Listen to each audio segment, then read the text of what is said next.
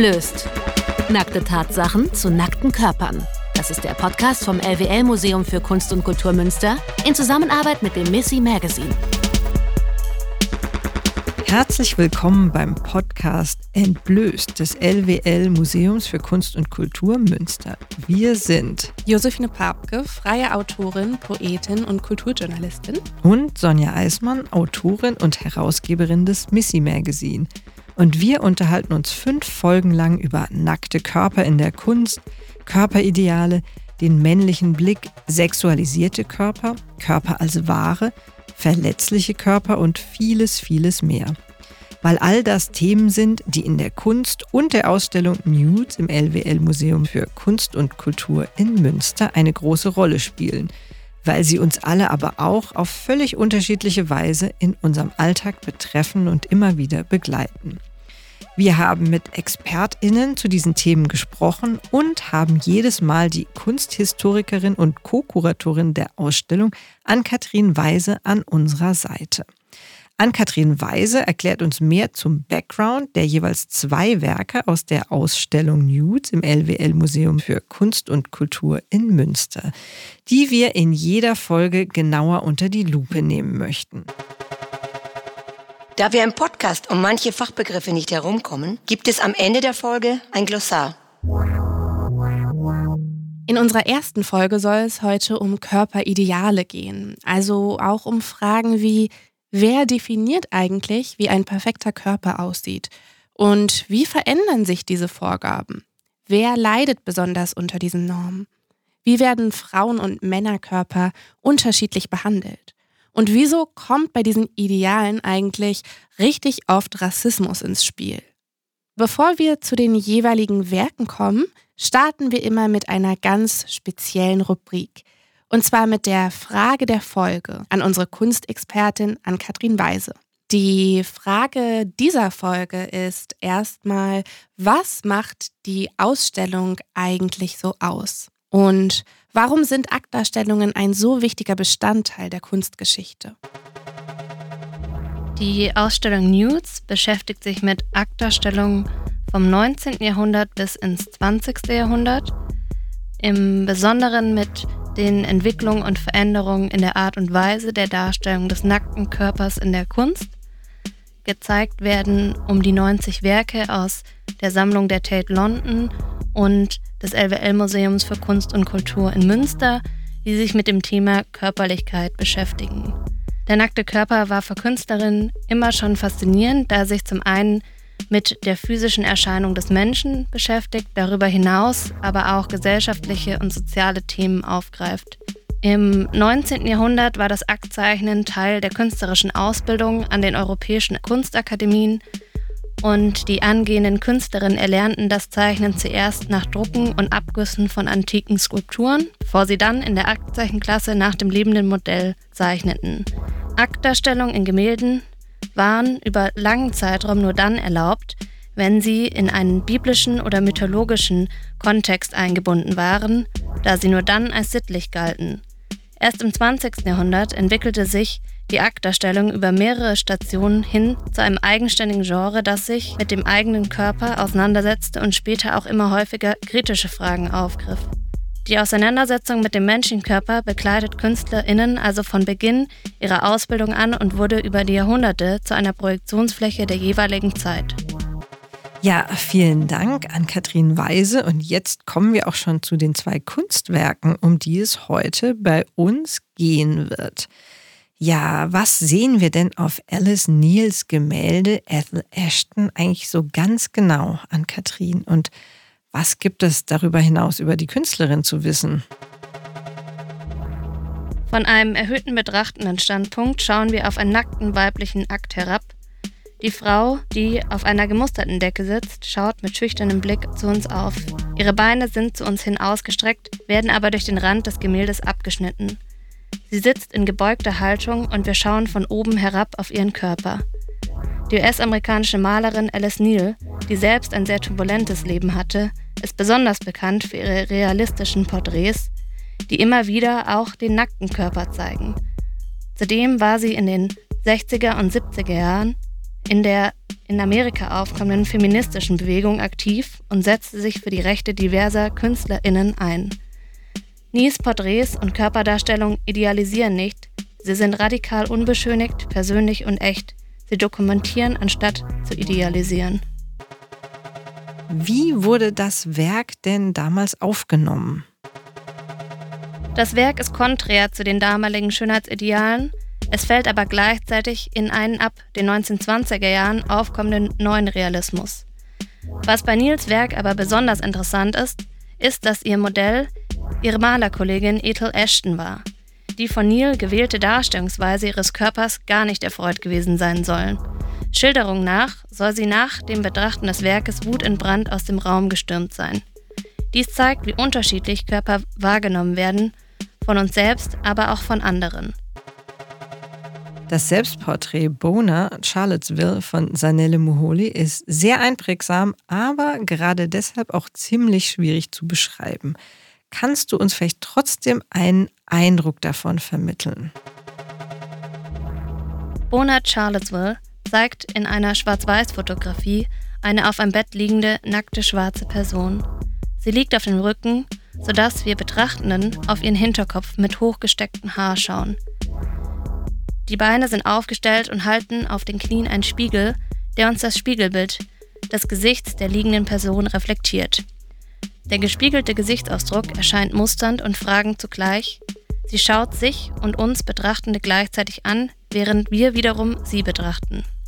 Auch diese Fotografie zeigt keinen idealisierten oder typisierten Körper, sondern das Selbstporträt der des non-binären Fotografin Zanele Moholi. Warum werden die Werke von Sanele Muholi heute weltweit ausgestellt? Was macht diese Werke so relevant? Die fotografischen Arbeiten von Zanele Moholi beschäftigen sich mit Fragen nach Gender, Sexualität, Körperwahrnehmung, Geschlechterrollen, Stereotypen und im Besonderen mit der schwarzen LGBTQ-Plus-Community in Südafrika. Die Werke sprechen zum einen gewisse Nischenthemen an, zum anderen repräsentieren sie auch Fragen, die uns alle beschäftigen, wie Fragen der Identität oder den Umgang mit Stereotypen und Vorurteilen. Moholi war in den letzten Jahren in einer Vielzahl von Ausstellungen vertreten und wir sind sehr froh darüber, dass wir gleich drei Werke in Nudes zeigen können, da sie von einer unmittelbaren Aktualität geprägt sind. Tja, die beiden Bilder, über die Ann-Kathrin Weise gerade so kenntnisreich gesprochen hat und die uns für diese erste Folge von Entblößt inspiriert haben, zeigen weiblich gelesene Körper, die aber nicht unbedingt weiblich sein müssen, wie das Beispiel von Sanele Muholi, äh, nicht-binäre Person, zeigt. Das ist natürlich nicht gerade selten, denn wir sind es gewöhnt, dass es vor allem Frauenkörper sind oder eben solche, die als weiblich gelesen werden, die wir immer wieder sehen in Kunst, Medien und Werbung, bekleidet, teilweise bekleidet oder ganz nackt. Was aber bei diesen beiden Werken sehr ungewöhnlich ist, ist, wie diese Körper dargestellt sind. Es handelt sich hier nämlich nicht um Körper, die wir normalerweise mit Aktdarstellungen in Verbindung bringen, sondern eher um solche, die nicht den klassischen Schönheitsidealen entsprechen. Sie sind nämlich einerseits nicht jung und dünn wie bei Alice Neal, andererseits nicht weiß und objekthaft wie bei Sanelle Muholi. Jetzt habe ich quasi durch die Verneinung schon einiges angesprochen, was in unserer Gesellschaft als schön gilt. Aber ich spiele die Frage gleich mal an dich, Josephine, weiter. Welche Schönheits-, welche Körperideale herrschen denn hier und heute in unserer Gesellschaft vor? Ja, also was wir hier in der Gesellschaft ja mehrheitlich als schön empfinden, wird vor allem durch den Blick der weißen Dominanzgesellschaft geprägt. Ne? Also Schönheitsideale orientieren sich vor allem an weißen, schlanken Menschen ohne Behinderung. Und dabei dominieren eben vor allem eurozentrische Schönheitsideale. Also das sind Schönheitsstandards, die Merkmale bevorzugen, die als europäisch gelten. Also wie zum Beispiel jetzt große blaue Augen oder eine kleine Nase oder glattes Haar oder helle Haut oder sowas. Und Menschen, die diese Eigenschaften haben, werden in unserer Gesellschaft als schön und als begehrenswert angesehen. Und das Interessante finde ich hier ja, dass diese Eigenschaften ja überhaupt nicht weit verbreitet sind. Also weltweit haben nur 8% der Menschen überhaupt blaue Augen, viele davon in nordeuropäischen Ländern. Und auch der Anteil von Menschen mit sogenannter weißer Hautfarbe geht immer weiter zurück. Ja? Also um 1900 betrug der noch rund 20 Prozent. Heute sind insgesamt weniger als 10 Prozent der Weltbevölkerung überhaupt noch weiß. Und die Zahl wird natürlich auch noch durch Migrations- und Geburtenprozesse immer weiter sinken. Und spannend finde ich dabei vor allem auch, dass früher ja alle Menschen schwarz waren, also eine dunkle Hautfarbe hatten, weil die Wiege der Menschheit, wie wir ja alle wissen, sich bekanntlich auf dem afrikanischen Kontinent befindet. Und die Menschen erst nach ihrer Migration nach Europa immer heller und heller wurden. Ja? Also es gibt aktuelle wissenschaftliche Forschungsergebnisse, die besagen, dass Menschen in Europa erst vor 6000 Jahren überhaupt weiß wurden. Aber ja, es war wohl schon immer so, dass das, was selten war oder eben auch schwierig zu erlangen, als schön gesetzt wurde. Ja, zum Beispiel als Mitte des letzten Jahrhunderts immer mehr Menschen ihre Arbeit nicht mehr im Freien, sondern drinnen verrichteten und dann auch gleichzeitig Reisen zum Lifestyle-Produkt wurden, da war auf einmal auch bei weißen Personen eine leichte Sonnenbräune schick, weil die eben angezeigt hat, dass man genug Freizeit zum Sonnen hatte und vielleicht sogar Geld zum Verreisen in warme Länder.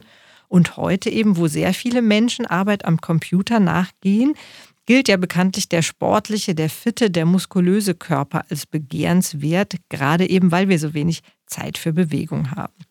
Und ja, das Dünnsein, das wurde natürlich erst dann begehrenswert, als es durch die industrielle Nahrungsmittelproduktion in westlichen Ländern auf einmal einen Überfluss an Lebensmitteln gab. Ich selber weiß zum Beispiel noch, dass meine Mutter, die nach dem Zweiten Weltkrieg auf dem Land aufwuchs, ja, die war der ganze Stolz ihrer Eltern, gerade weil sie pummelig war und daher sozusagen der lebende Beweis, dass ihre Familie, die eben Bauern waren, nicht wie so viele andere nach dem Krieg am Hungertuch nagen mussten. Und das, würde ich sagen, zeigt uns auch, dass Schönheitsideale eben nicht in Stein gemeißelt sind, sondern durch verschiedenste historische und soziale Faktoren konstruiert werden. Zum Beispiel ähm, waren Frauen in äh, spätmittelalterlichen Darstellungen meistens eben ja sehr hellhäutig, schlank und kleinbrüstig, aber interessanterweise mit deutlich vorstehendem Bäuchlein. Also genau der Art von Körpermitte, die heute verzweifelt irgendwie als Blähbauch oder manchmal auch als Periodenbauch bekämpft wird. Und dann wiederum im 19. Jahrhundert hat sich diese sogenannte Sanduhrenfigur entwickelt als Ideal, das wir auch heute noch kennen die wurde meist mit Hilfe eines einschnürenden Korsetts erreicht. Und als sich die Frauen dann vom Korsett befreit hatten, hatten sie sich aber noch lange nicht vom Schlankheitsideal befreit. Da wurde dann sozusagen das Korsett von außen nach innen verlegt und sich mit eiserner Disziplin mit Diät und Muskeln dünn gehalten. Und interessant finde ich auch, dass Männer damals auch Korsette oder Korsett getragen haben, um schlank zu sein, auch wenn es heute eigentlich kaum noch bekannt ist. Und es gab übrigens auch immer wieder menschliche Gemeinschaften, zum Beispiel in Südostasien oder auch in Nordamerika, Russland und Japan, die sich die Zähne nicht weißer gemacht haben, sondern schwarz gefärbt haben, weil das eben bei ihnen als schön galt. Also das alles äh, sage ich hier, um äh, nochmal zu betonen, dass Schönheitsideale durchaus orts- und zeitbedingt verschieden sind so sehen wir auch sozusagen ja ganz ähm, aktuell, wie sich die weiblichen Körperideale allein über die letzten Jahrzehnte verändert haben. In den 1990er Jahren zum Beispiel war der sogenannte Harrian Chic in, sollten also alle weiblichen Wesen wie Kate Moss aussehen, sehr dünn und sehr bleich. Und im neuen Jahrtausend kam dann Kim Kardashian und es war auf einmal in kurviger zu sein, also mit völligem Hintern und Brust, aber trotzdem sehr schmaler Taille, was ja sehr schwer zu erreichen ist. Mm, ja, das ist ja vor allem auch deshalb interessant, weil sich ja hier an Schönheitsideale, die zum Beispiel in afroamerikanischen oder auch ja afrikanischen Musikvideos schon lange propagiert wurde, angelehnt wurde. Und hier wurden sie dann halt mit einer armenischstämmigen Protagonistin wie Kim Kardashian ja quasi für den Mainstream weiß gewaschen, kann man sagen. Denn es ist ja weiterhin so, dass vor allem nicht weiße Menschen in der Regel als weniger schön abgestempelt werden.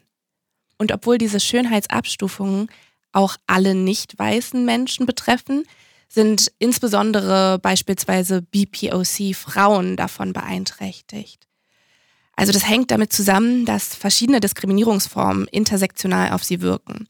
Also zum Beispiel Männer of Color werden auch diskriminiert, gelten aber allein durch ihre Männlichkeit in dieser Gesellschaft eben trotzdem noch als ja wertvoller und eben als weitaus begehrter als Frauen of Color. Generell ist aber auch die Konfrontation mit diesen Schönheitsstandards, zum Beispiel für BPOCs allgemein, eigentlich wirklich allgegenwärtig, ne? weil sie nämlich ständig erleben, wie ihnen bestimmte Eigenschaften aufgrund des Aussehens zugeschrieben oder abgesprochen werden. Und das bedeutet, dass Schönheitsideale uns nicht nur begegnen, wenn wir irgendwie jetzt durch die neuesten Posts auf Social Media scrollen oder uns die Titelblätter der Modemagazine angucken, sondern diese Schönheitsnormen durchdringen wirklich sämtliche Bereiche der Gesellschaft und spielen überall eine Rolle. Hm, nur als ein Beispiel, bei Bewerbungsgesprächen, für Arbeitsplätzen ist es so, ja, aber auch allgemein bei allen Bildungszugängen oder auch wenn es um unser eigenes Selbstwertgefühl geht, aber auch bei eigentlich allen möglichen zwischenmenschlichen sozialen Beziehungen. Also zum Beispiel beim Dating. Ne? Beim Dating sprechen viele Menschen ja von sogenannten Präferenzen, was dann aber letztendlich doch eigentlich überhaupt nicht so individuell ist, weil diese Präferenzen so stark geprägt sind von den Schönheitsidealen unserer Gesellschaft. Genau, also ich glaube, das erklärt auch, warum ähm, so viel mehr weibliche Personen deutlich ältere Partner haben in heterosexuellen Beziehungen ähm, statt umgekehrt. Ne? Das wird auch dann in jedem individuellen Fall als individuelle Präferenz äh, benannt, aber es hat natürlich sehr viel mit äh, Geschlechterstereotypen in unserer Gesellschaft zu tun. Und im Zusammenhang mit dem, äh, was du jetzt gerade ähm, so äh, anschaulich erklärt hast, Josephine, fand ich auch noch den Begriff, äh, der relativ neu ist, das Pretty Privilege interessant. Ja, also das könnte man ja in etwa als Hübschheitsvorteil übersetzen und da geht es ja um die gar nicht mal so neue Beobachtung, dass Menschen, die als hübsch gelten, gewisse Privilegien genießen weil eben das Stereotyp vorherrscht, dass das Schöne auch immer das Gute sei. Ja? Es gibt mittlerweile eine ganze Menge an Studien, die nachweisen, dass zum Beispiel als hübsch geltende Babys sogar häufiger von Erwachsenen angelächelt werden und dann natürlich auch einen ganz anderen Start ins Leben haben. Es gibt auch eine Harvard-Studie, die sogar mal beziffert hat, dass als überdurchschnittlich attraktiv geltende Erwachsene sogar 10 bis 15 Prozent mehr äh, Geld verdienen würden als die, die als weniger schön gelten. Und natürlich gibt es auch bei den als schön geltenden Menschen das Vorurteil, dass sie irgendwie eingebildet wären oder sogar auch unterdurchschnittlich intelligent seien. Es gibt nämlich eben auch den umgekehrten Effekt des Pretty Privilege. Also einerseits sozusagen negative Zuschreibungen und wenn es einen Verlust an stereotyper Attraktivität gibt, also zum Beispiel durch sichtbare ähm, Gewichtszunahme oder auch äh, eine Behinderung oder Alterung, dann wird der Verlust dieses Privilegs eben auch als besonders schmerzhaft empfunden. Genau, das sehe ich mittlerweile auch total oft auf zum Beispiel TikTok-Videos, wo so insbesondere Frauen sich dieses Pretty Privilege auch wieder aneignen wollen.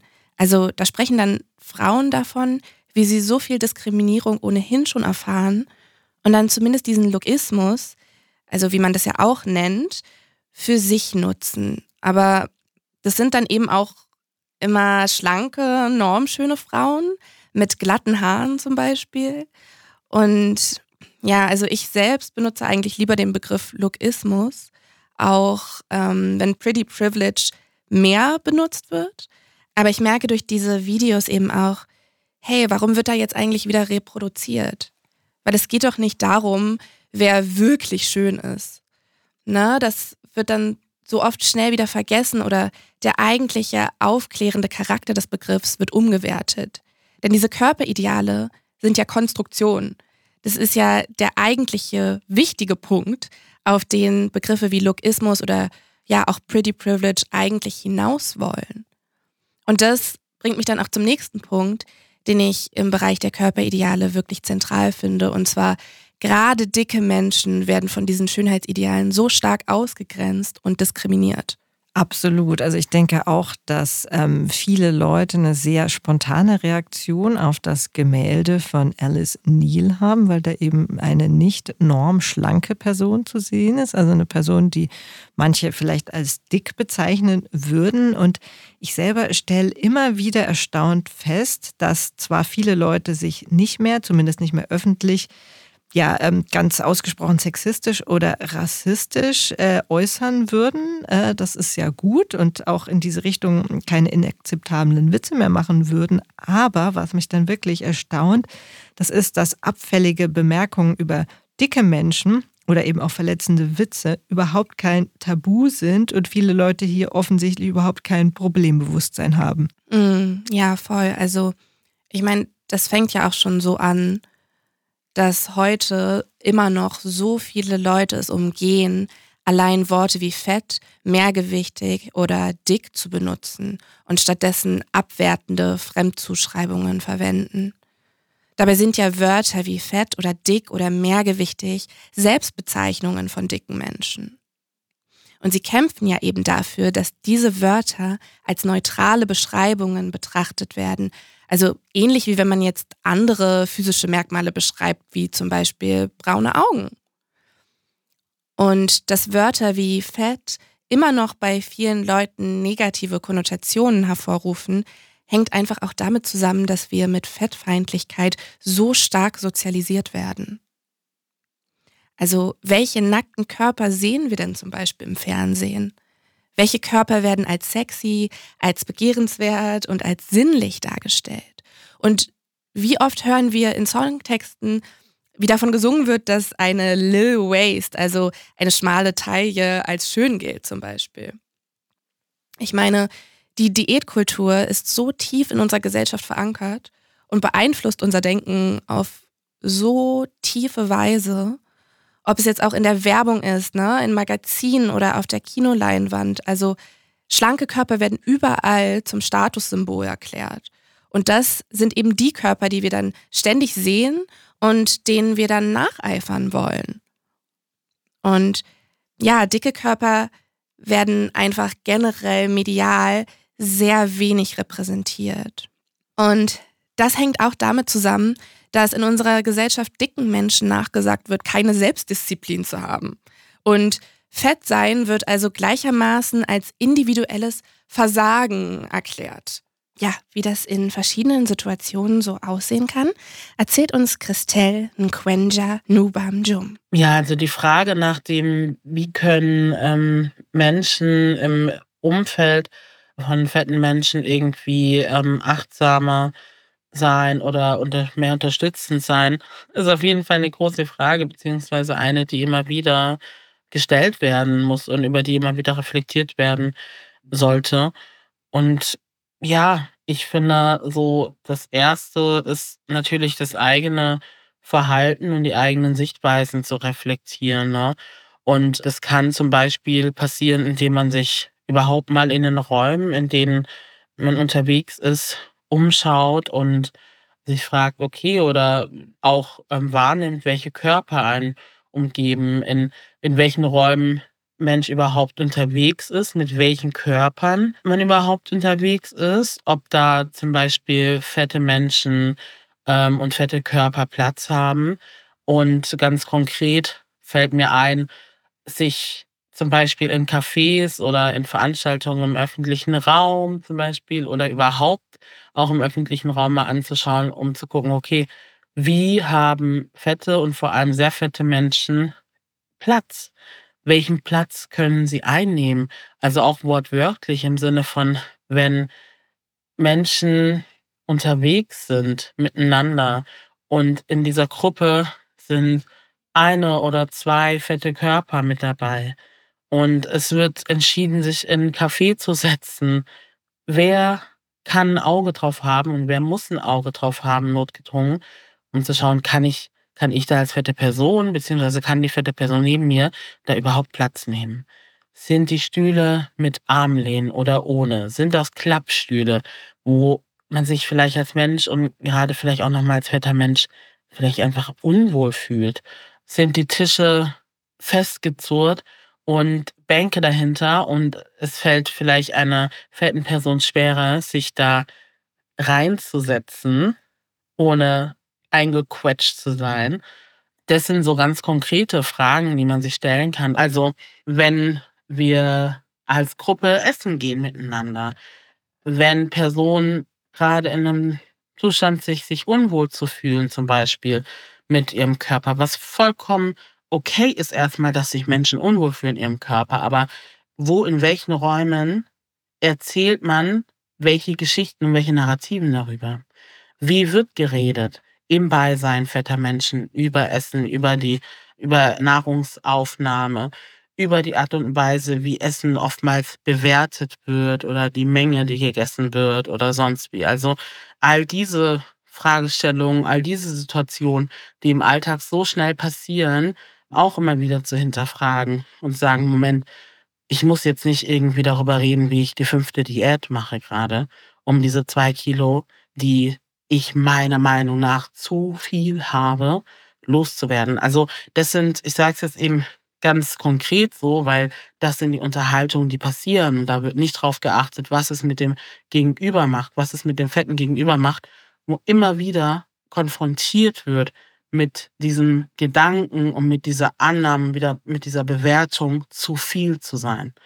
Und damit einhergehend ist auch natürlich das Ding zu überlegen, muss ich überhaupt die Körper wenn er mit Menschen kommentieren.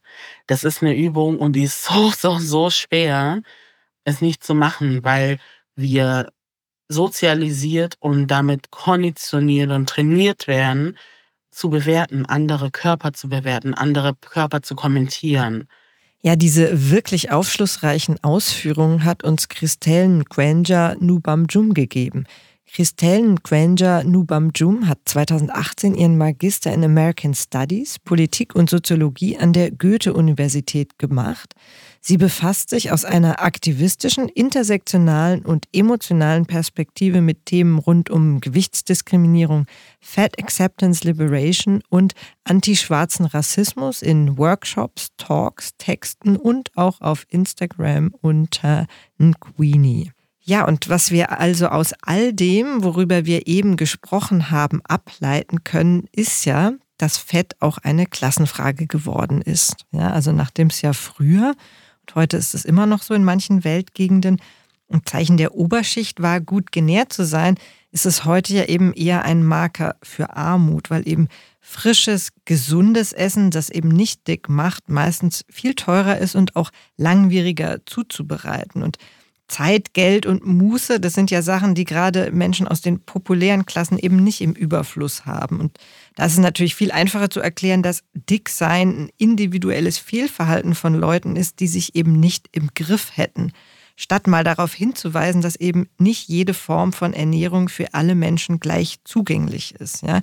Also Fett, äh, würde ich auf jeden Fall sagen, ist immer auch ein politisches Thema und das haben auch die GründerInnen des sogenannten Fat Acceptance Movement schon ganz früh erkannt. In den 1960er Jahren, als sich diese Bewegung in den USA gegründet hat, damals noch unter Namen wie Fat Power oder Fat Liberation, da gab es eben die Ansicht, dass dicke Menschen weniger produktiv seien und damit den wirtschaftlichen Wohlstand der gesamten Gesellschaft gefährden würden. Es gab dann 1967 ein erstes Fat-In im New Yorker Central Park, wo circa 500 dicke Menschen einfach saßen und aßen. Sie hatten dann Fotos von Twiggy dabei, diesem sehr dünnen Model, und sie haben auch Diätbücher verbrannt. Und bald wurde dann auch erkannt, dass Fett durchaus eben auch ein wichtiges feministisches Thema ist. Und es hat sich der feministische Fat Underground gegründet. Und der hat den Spruch geprägt, eine Diät ist ein Heilmittel, das nicht funktioniert für eine Krankheit, die keine ist. Ja, also sehr ähm, ja, gut nachzuvollziehen. Und 1978 hat dann die britische Psychotherapeutin und Autorin Susie Orbeck das Buch Fat is a Feminist Issue veröffentlicht wo sie sich ganz viel mit den gesellschaftlichen Gründen für das gestörte Verhältnis von vielen Frauen zu ihrem Körper und zu ihrem Essverhalten auseinandergesetzt hat. Und mittlerweile ist die Bewegung klar noch viel größer und diversifizierter geworden. Ja, genau. Und diese normierten Körperideale werden ja auch immer stärker hinterfragt. wie zum Beispiel derzeit durch die Body Positivity Bewegung. Also genau, du hattest jetzt auch gerade schon die Fat Acceptance Bewegung angesprochen und die Body Positivity Bewegung entstand quasi aus der Fat Acceptance Bewegung. Und das Konzept der Fat Acceptance, also im Deutschen Fettakzeptanzbewegung, strebt es an, die Stigmatisierung und Diskriminierung von Menschen aufgrund ihres Körpergewichts zu bekämpfen. Der Hashtag Body Positivity hat mittlerweile auf Instagram 11,9 Millionen Klicks, also wirklich sehr, sehr viele. Und ja, es geht eigentlich darum, dem ja, Body Hate, den viele weibliche Personen mittlerweile seit Generationen verinnerlicht haben und mit dem natürlich auch die, ja, die Nahrungs- und die Kosmetik- und die Schönheitsindustrie sehr, sehr viel Geld macht, ja, ein Konzept der Selbstliebe entgegenzusetzen und den eigenen Körper so zu akzeptieren, wie er eigentlich ist, also abseits von Normen und von Stereotypen.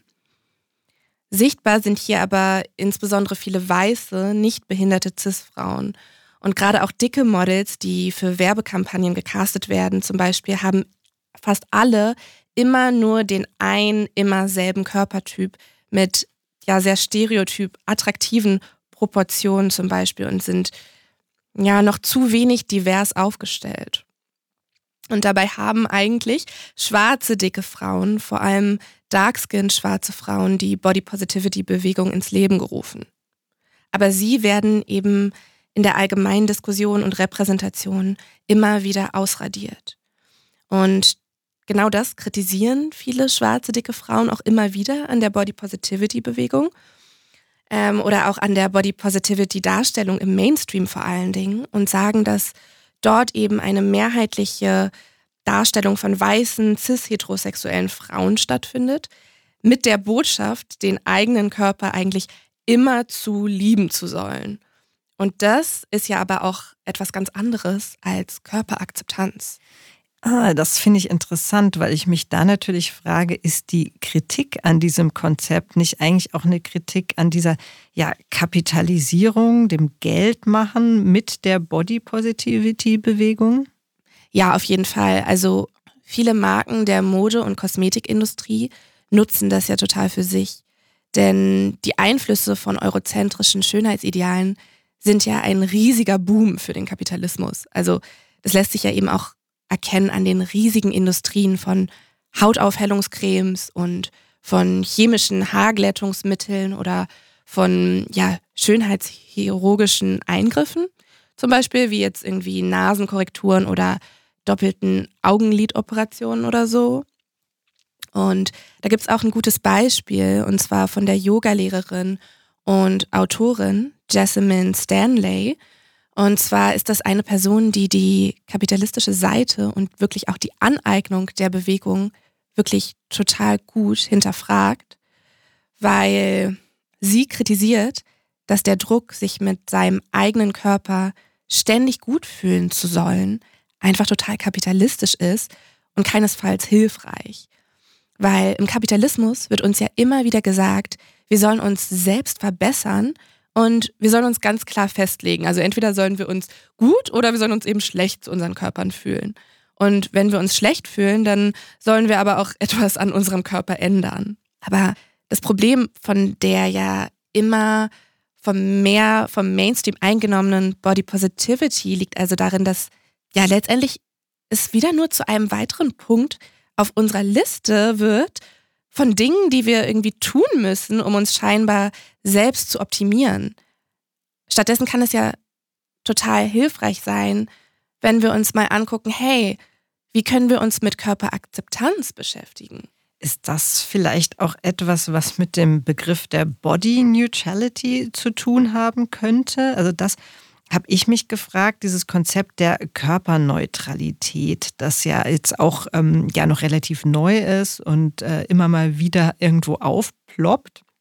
Und ich persönlich habe mich da zunächst erstmal drüber gefreut, weil da eben scheinbar nicht der Zwang mitschwingt, immer alles toll finden zu müssen, wie du es ja auch gerade gesagt hast, äh, weil man fühlt sich ja manchmal auch vielleicht einfach nicht so toll im eigenen Körper. Man kann ja nicht immer alles toll finden, weil der Körper vielleicht auch wehtut oder schwach ist oder weil er eben halt nicht so aussieht, wie wir es in dem Moment gerne ehrlicherweise hätten. Ja? Und Das Versprechen von diesem Begriff Body Neutrality, Neutralität war ja, dass die ja spezifische Beschaffenheit unseres Körpers gar keine Rolle spielen sollte, ja, und wir ihn einfach so nehmen und nennen, wie er ist, ja, also ohne ähm, Zuschreibungen wie dünn ist gut oder auch äh, dick ist toll, weil widerständig oder ähnliches, weil das ja dann auch wieder so einen neuen Druck aufbaut. Aber leider muss ich feststellen, dass der Begriff dann auch schnell so eine ähnliche Verlaufsform wie Body Positivity genommen hat weil eben nicht alle Menschen den Luxus haben, sich überhaupt neutral zu ihrem Körper zu verhalten. Ja? Also dicke Menschen oder BPOC sind eben in weißen, schlanken Dominanzgesellschaften trotz allem viel sichtbarer und deswegen auch immer wieder Kategorisierung und eben auch Anfeindungen ausgesetzt. Sie können sich also gar nicht neutral zu ihren Körpern verhalten, weil es die Umwelt eben auch nicht tut. Ja, genau. Und deswegen kann es total hilfreich sein, sich auch einfach mit der Frage danach zu beschäftigen, Woher kommen eigentlich diese Gefühle und diese Vorstellungen zu Körperidealen, die uns so doll beschäftigen? Und ja, diese diskriminierenden Denkweisen, die uns eben heute noch so sehr beeinflussen, stammen ja auch tatsächlich aus der Kolonialzeit. Also die Professorin, die Soziologin und Autorin Sabrina Strings geht darauf sehr spezifisch ein in ihrem Buch Fearing the Black Body, The Racial Origins of Fat Phobia. Mit dem Beginn des Sklavenhandels wurde die Hautfarbe ursprünglich als Hauptkriterium für rassistische Kategorisierungen verwendet, um versklavte Menschen zu bestimmen. Aber im Laufe der Zeit begannen die Kolonialisten dann nicht mehr nur von der Hautfarbe auszugehen, sondern eben auch Merkmale wie zum Beispiel die Körpergröße und vor allem die Körperform als Unterscheidungsmerkmale für ihre ja, rassistischen Kategorisierungen heranzuziehen. Dicke Körper galten also dann als unwürdig für die Freiheit. Und im Kolonialismus wurde behauptet, dass schwarze Menschen von Natur aus mehr Sex und mehr Essen lieben würden, weil es ihnen an Selbstbeherrschung fehle. Und demgegenüber stellten aber die Kolonialisten sich selbst und erklärten sich zur überlegeneren Race, indem sie dann behaupteten, dass sie Selbstbeherrschung und Mäßigung besaßen. Und während der Kolonialzeit wurden schwarze Frauen als vermeintlich wilde und aggressive und unzähmbare Wesen mit einem starken Sexualtrieb dargestellt. Und das ideale Bild war stattdessen die weiße Weiblichkeit mit angeblichen Eigenschaften wie Reinheit, Zurückhaltung oder Keuschheit. Und diese entmenschlichenden, antischwarzen und fettfeindlichen Einstellungen halten sich also immer noch bis heute. Und ja auch heute noch greifen diese Schönheitsnormen ja wirklich in den Alltag von Menschen ein. Zum Beispiel, welche Körper, aber auch welche einzelnen Körperattribute wir als ordentlich oder zuverlässig wahrnehmen. Und vor allen Dingen auch, wenn es um Themen wie Körperbehaarung oder auch um Haarfrisuren geht. Also das gängige Idealbild ist ja, der Frauenkörper soll an fast allen Stellen, aber vor allem im Intimbereich, an Beinen oder unter den Achseln immer haarfrei sein. Ja, und das ist ja auch hier wirklich wieder zu sehen, dass das diese Idee von Unschuld so befördert. Und auch was die Haare auf dem Kopf anbelangt, gibt es unausgeschriebene Regeln. Also schwarze Menschen und People of Color wissen zum Beispiel, dass sie bessere Chancen haben, bei einem Bewerbungsgespräch, wenn sie dort mit glatten Haaren erscheinen. Und lockige und Afrohaare gelten nämlich in unserer Gesellschaft immer noch vielfach als wild und als unangemessen. Ja, ich musste bei deinem äh, letzten Beispiel auch ganz stark an eine Äußerung denken, die ich mal über Michelle Obama gehört habe, mhm. dass sie nämlich niemals so erfolgreich gewesen wäre als First Lady an der Seite von Barack Obama, wenn sie ihre Haare nicht immer geglättet hätte. Ja, sonst hätte man ihr nie diesen Platz und diese ganzen Sympathien eingeräumt. Also können wir ja schon sehen, es geht bei Schönheitsidealen nie einfach nur um die sogenannte angebliche Schönheit, sondern eigentlich immer darum, eine Machtdynamik aufrechtzuerhalten. Bei mir hat sich das, also manifestiert sich das immer wieder viel, also auf so einem individuellen Aspekt oder auf so einem interpersonellen Aspekt, also mit Sprüchen, die hinterhergerufen werden auf der Straße, ähm, viel einfach auch wirklich im Public Space, in der Öffentlichkeit, was stattfindet. gerade auch nochmal ähm, verstärkter während so Frühjahr, Frühsommer, Sommerzeit, ne, wo ich persönlich auch immer mal wieder gerne mit weniger Kleidung ähm, rausgehe. Also ich für mich mich nicht ähm, kleidungsmäßig ähm, verstecken möchte oder meinen Körper verstecken möchte, abgesehen davon, dass dieses, also dass das eh nicht funktioniert. Also ich bin fett und das, das kann, äh, das kann gesehen werden, das darf gesehen werden und wahrgenommen werden. Ähm, das Problem ist, wie darauf reagiert wird und dass die Reaktion darauf sehr oft sehr negativ ist. Also dass Leute, Menschen sich das Recht wie auch immer rausnehmen, mich auf offener Straße zu beleidigen, ähm, Sprüche hinterherzuwerfen, die sowohl rassistisch wie auch fettfeindlich wie auch sexistisch sind. Geräusche, die gemacht werden, Menschen, die von mir wegrücken, ähm, in Bahn oder Bus oder sich nicht ähm, neben mich setzen möchten. Und dann gibt's eben auch nochmal die Ebenen, die sich dann schon nochmal auf so eine strukturelle Art und Weise vor allem zeigen und auch, ja, definitiv auch institutionell. Aber ähm, genau was den Jobmarkt angeht, beziehungsweise auf meinen Versuch hin, in den Jobmarkt zu gelangen, was so ein Erlebnis aus ähm, meiner Studienzeit, was ich immer wieder gerne und ungerne erzähle, ähm, weil es einfach ein scheiß Erlebnis war, in einem Vorstellungsgespräch zu sitzen oder nach einem Probetag dann mit der ähm, Chefin zu sitzen, eine weiße Frau, die mir dann sagte, dass ich ja eigentlich ganz gut geeignet sei für den Job, aber sie mich nicht nach vorne an den Empfang setzen würde, sondern hinten ähm, hin, weil vorne könnte ich ja reinkommende Kundinnen verschrecken durch mein Aussehen. Ähm, und wenn ich aber hinten bin, dann werde ich eben nicht gesehen. Ich kann mir aber natürlich immer gerne eine Tasse Kaffee holen aus der Küche. Das ist gar kein Problem. und das war so ein Erlebnis, wo ich dachte, wow, so manifestiert sich also auch Fettfeindlichkeit in Verbindung mit antischwarzem Rassismus. Also diese Bilder, die durch dieses Erlebnis und durch die Art und Weise, wie die Person mich degradiert hat in dem Moment und klein gemacht hatte und ja, manifestiert sich eben durch solche Erlebnisse, durch solche Äußerungen, mich verstecken zu wollen. Der Fakt, dass ich eine Bedrohung darstellen könnte, aufgrund meines Aussehens, ne?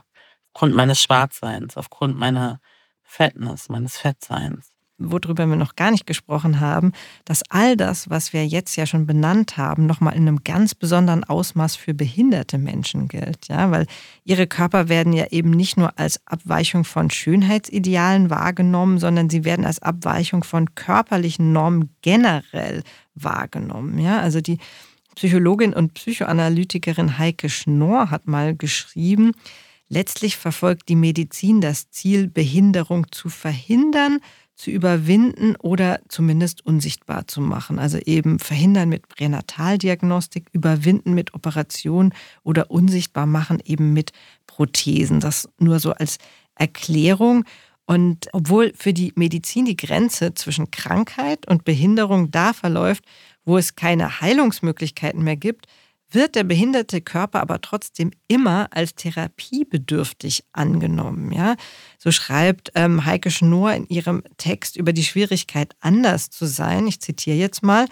Der behinderte Körper erweist sich allen Manipulationsversuchen gegenüber als widerständig. Er lässt sich letztlich nicht vollständig wieder herrichten und normalisieren. Genau, Zitat Ende.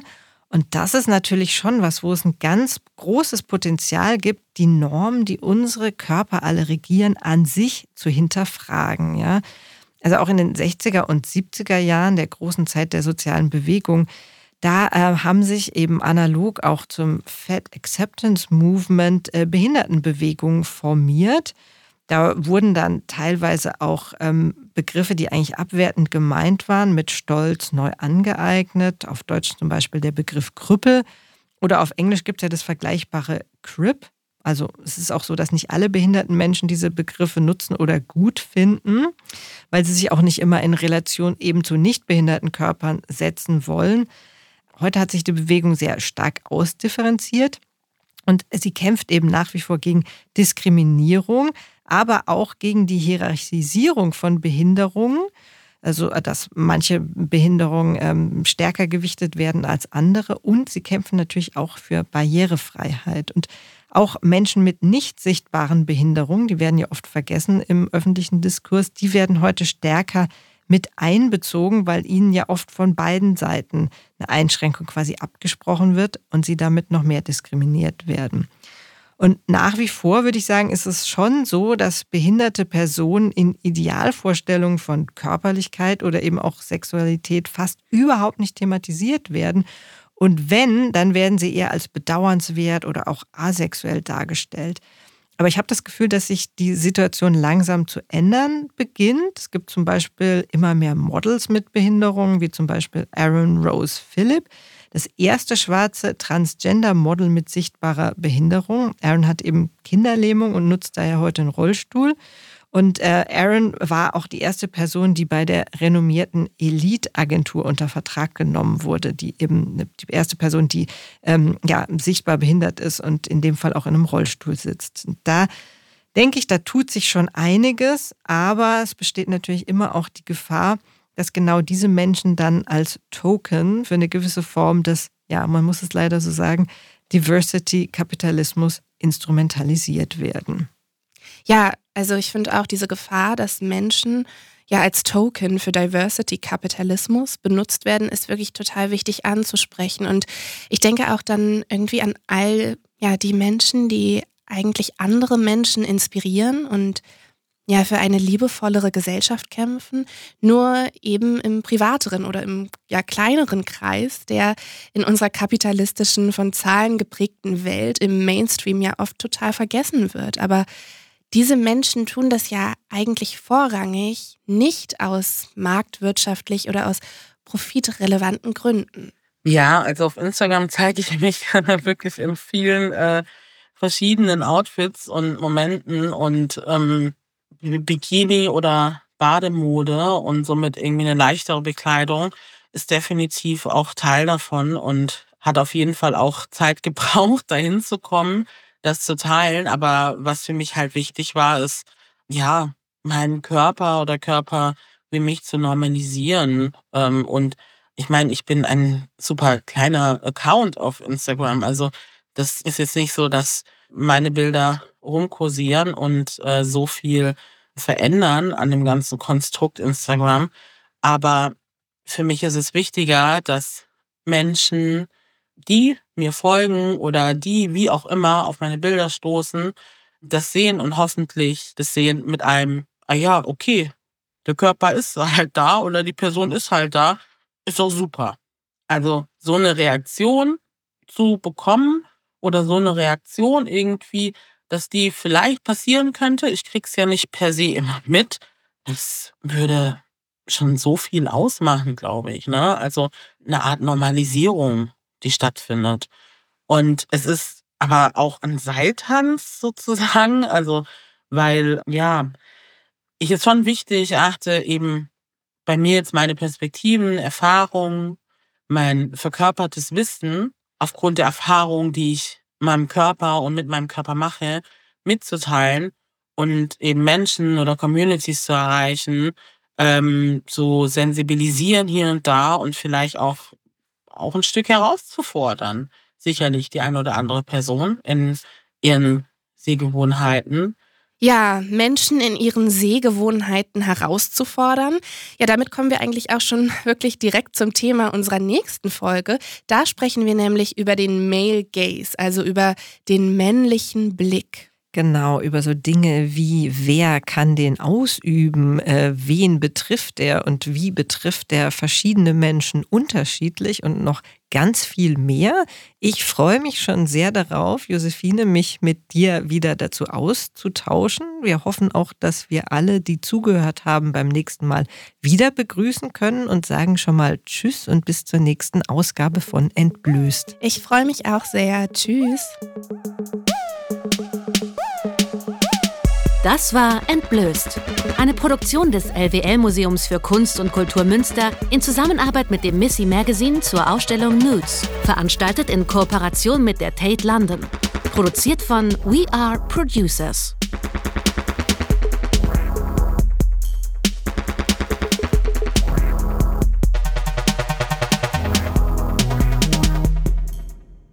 Jetzt folgt das Glossar. Non-Binarität. Ein binäres Geschlechtersystem geht davon aus, dass es nur Männer und Frauen gibt und alle Menschen zu einer dieser beiden Kategorien gehören müssen. Nicht- oder Non-Binarität löst diese starre Struktur auf. Nicht-binäre Personen identifizieren sich weder als Mann noch als Frau. Bei POC oder BIPOC. BIPOC oder BIPOC ist eine politische Selbstbezeichnung und die Abkürzung für Black, Indigenous and People of Color. Auf Deutsch bedeutet der Begriff schwarze, indigene Menschen und People of Color. Die Abkürzung BIPOC oder BIPOC vereint die genannten Communities, aber unterstreicht auch ihre verschiedenen Erfahrungen. In dieser Verbindung können sie in der Politik stärker gemeinsam sprechen. Gender. Gender beschreibt das soziale, das gelebte und das gefühlte Geschlecht einer Person. Gender ist das englische Wort für Geschlecht, wird aber auch im Deutschen benutzt, wenn es um Geschlechtsidentität geht. Um das körperliche, bei der Geburt ausgewiesene Geschlecht zu beschreiben, gibt es den englischen Begriff Sex. LGBTQIA LGBTQIA Sternchen ist eine Abkürzung für Lesbian, Gay, Bi, Trans, Queer, Inter, Asexual. Das Sternchen steht für weitere sexuelle Identitäten. Damit meint der englische Sammelbegriff alle Lebens- und Liebensweisen außerhalb der heterosexuellen Norm. Logismus. Logismus bezeichnet die Stereotypisierung bzw. Diskriminierung aufgrund des Aussehens. Englisch Look. Token. Token bezeichnet das ungewollte Einnehmen einer Alibi-Funktion von einer marginalisierten Person innerhalb von Gruppen. Token werden nicht als Individuen betrachtet, sie werden als Stellvertreter vermeintlicher Gruppen instrumentalisiert und so auf ihre vermeintlichen Identitätsmerkmale wie zum Beispiel Geschlecht oder Hautfarbe reduziert.